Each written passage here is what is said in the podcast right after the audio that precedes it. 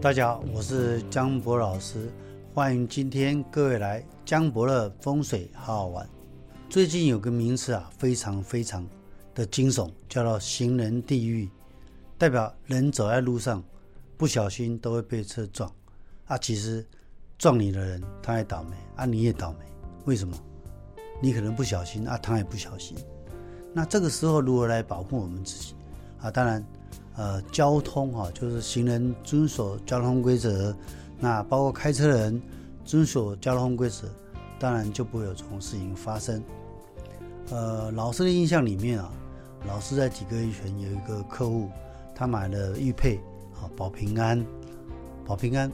那有一天呢，他跟他同学去逛街，逛街的时候啊，经过一个马路啊，就等红绿灯，正常来讲都没事。啊，他也遵守交通规则，结果他在过马路的时候啊，这个玉佩忽然间掉下来，那老师的客人就蹲下去捡这个玉佩。他的同学呢，也是遵守交通规则，但是开车人没有遵守交通规则，他同学跨出去两步，被一部车撞死了。所以这个时候，有时候我们讲说啊，他记忆力不好，他运气不好，不是，呃，人的运势啊。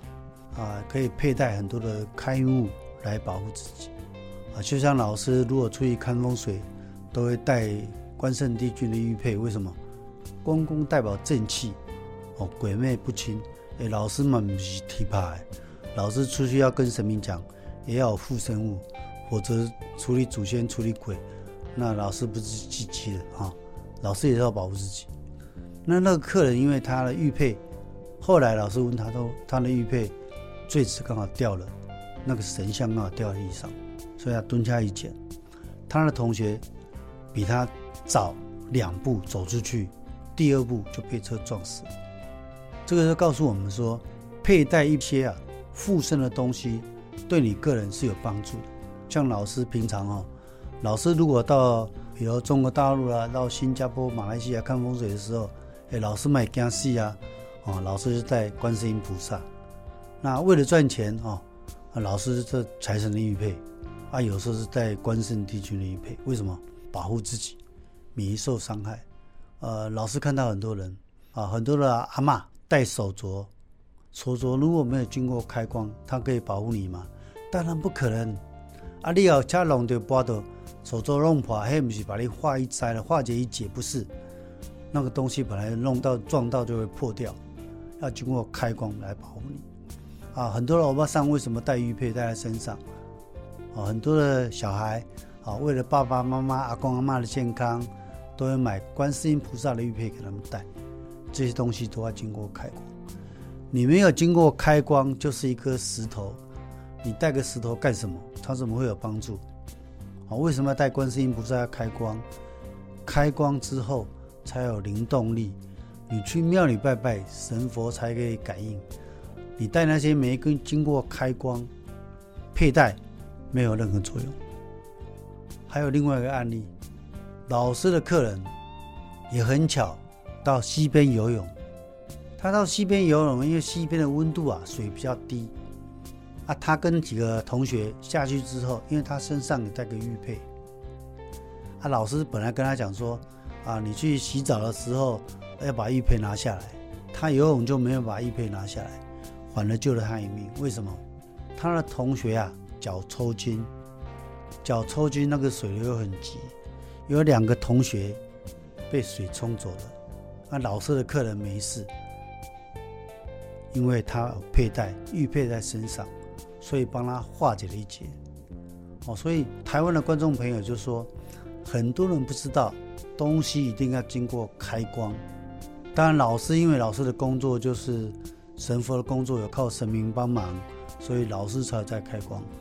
一般你到给妈点，哦，到那些卖啊玉佩的店，那些人怎么会帮你开光？他都还不懂怎么帮你开光哦。所以佩戴吉祥物是应该的，它可以帮你化灾挡煞。哦，化灾挡煞这个专有名词不是老师发明的，是全台湾、全世界的华人。都有这个习俗，佩戴所谓的啊玉佩、观世音帝君的玉佩、妈祖的玉佩、财神的玉佩、观世音菩萨的玉佩，龙龙种种都是要经过开光才有作用，才可以保护你，并不是你到呃所谓的金子店啊或一般的店啊拿一个项链绕炉火三千就到开光，那里就西郎啊，哦，这样是没有作用的。哦，老师举个例子，有些人去拜拜，去庙里拜拜，啊，结果回来车上。柜台有人车拢出桥，为什么？那是因为那个司机拜拜的时候没有讲说，哎，我叫什么名字？哦，农历出生年月日，地址住哪里？请你保佑我身体健康、平安如意。你没有这样讲嘛？哦，通常游览车司机啊，把香客载到啊这个庙，他坐在车上休息，他也没继续拜拜，他也没保佑，就回来就发生车祸。是因为游览车司机的问题，那很多人身上有佩戴吉祥物，经过开光就可以保你平安如意跟吉祥。哦，所以有时候比如一架飞机可能失事，那可能是驾驶员的运势很差，不会因为你的运势差，哦，可能驾驶员运势差，所以才导致啊整个飞机连你都有事情。好像那个之前我们捷运出了个问题，有个欧巴桑就不敢搭那个捷运。但是呢，其他人可能没他那么好命，就搭上捷运就挂掉或是受伤哦。所以适当的佩戴吉祥物对你的运势是有帮助的哦。所以观众朋友，你可以收看江伯乐风水好好玩，我们会跟你详细的介绍，有很多的开运物啊，可以保你身体健康、平安吉祥如意，还可以赚大钱。谢谢大家。